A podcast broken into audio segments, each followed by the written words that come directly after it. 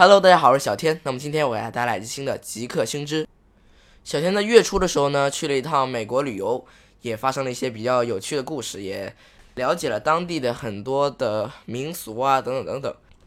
那么这期节目呢，小天就来做一个游记，顺便分享一些旅行小 tips。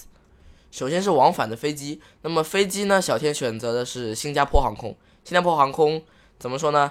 经历了这一次旅行，我觉得新加坡航空在飞机上的一些服务啊，以及它的座位舒适度啊，等等等等，都比较让小天满意。所以，如果各位想要去飞美国的话，新加坡航空也许是你的一个选择。好了好了，航空这件事情呢，不太重要，我们。就此打住，不打广告。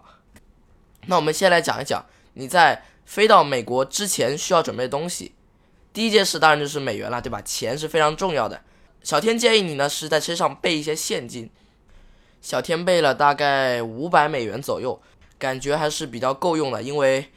很多时候，比如说你买一些大件的商品，或者说你想买一些比较贵重的商品的话。都是可以直接刷信用卡的，所以现金呢，通常用来给小费啊，或者是去便利店买一些小额的商品的时候，你才需要用到现金。所以现金呢，我建议大家兑换的时候，就是专门兑换那种小面额的，通常是一美元或者五美元的纸币为宜，大概十美元呐，以及更多更多的，你也可以兑兑换一些，但是在生活中其实很少会用到这么大额的纸币。美元其实到各大银行都可以去兑换，但是呢，小天兑换的时候跑了至少七八家银行，都说没有这种小额的美元纸币。因为暑假嘛，很多学生啊以及旅游团呢，他们都纷纷的都去换美元，导致大部分银行的美元都差不多被换完了。所以大家要换的时候，尽量选那些比较小一点的，或者说很少人去的银行，说不定还会有剩下的一些美元的零钞。因为大的银行大家都争着去换，很可能就根本没有零钞了。另外，信用卡也是很重要的一点，在美国，信用卡用的非常非常的普遍，就相当于咱们国内的微信支付以及支付宝一样。所以你一定要提前预备一个双币信用卡，注意是要双币或者是多币种的信用卡。同时呢，建议是 Visa 或者 Mastercard，因为银联在那边有一些地方不支持。当然，像是什么 outlets 啊之类的购物城肯定会支持银联，但是呢，一些比较偏远的一些小镇呢，可能它就不支持银联，只支持 Visa 或者是 Mastercard。所以，小天的建议是，你最好带一张支持 Visa 的信用卡，因为 Visa 在那边的支持还是多于 Mastercard。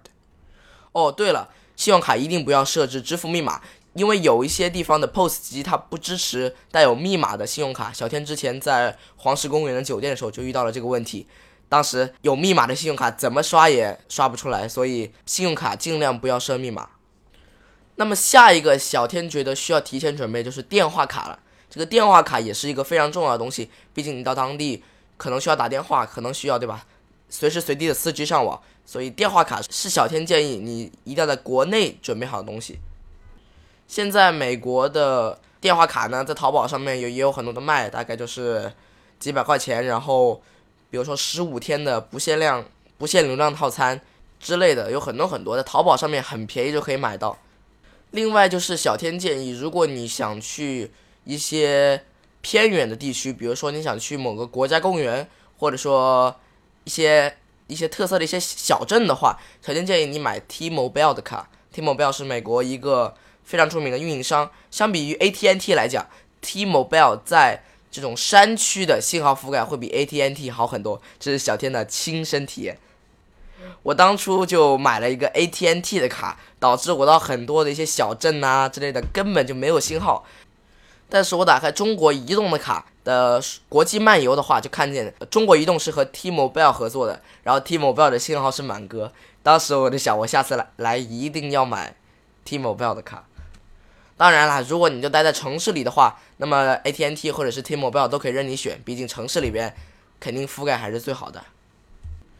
但是小天在这里提醒大家一点，千万不要只开通国内运营商的国际漫游服务，而不买当地的电话卡。因为如果你用的是国内运营商的国际漫游服务的话，你还是没有办法使用谷歌地图啊等一系列服务，导致你在那边会很不爽，对吧？所以大家不要只开通国内运营商的漫游服务，还是买一张当地的运营商的卡会比较舒服。另外说到电话卡呢，小天还要给大家说一件事情，就是美国的很多的国家公园里边是没有任何电话信号的，包括像小天去的黄石以及大提顿国家公园，都是没有任何的手机信号，你的手机在那一直都是无信号的，不管是什么运营商都是这样。而且有一些黑心的酒店还根本不提供你 WiFi，或者 WiFi 还需要很贵很贵的使用费，所以说。在进国家公园的时候，如果你没有万全保障的话，最好先跟家人朋友说一声，不然到时候失联了就不好了。然后就是饮食方面了，其实老外的像是西餐跟我们国内的西餐其实差别也没有多大，我相信大家应该去那也可以吃得惯。但是呢，饮食需要提醒大家的很重要的一点是呢，老美对于冰块的热情是你无法想象的。他们那边包括饭前的水呀，以及平时喝的水，他们都不喝热水，全喝冰水，而且是很冰很冰的那种。所以各位需要注意一下，老美对冰块的喜爱真的是超出了我的想象。同时啊，他们对像什么冰淇淋啊，还有一些其他的冷冻食品也是非常的喜欢。所以这一点需要大家注意一下。OK，那么本期节目呢，小江给大家分享了一些。去美国旅游需要注意的一些地方，当然像一些美国的一些特色景点呢，小天可能会在以后再给大家讲到。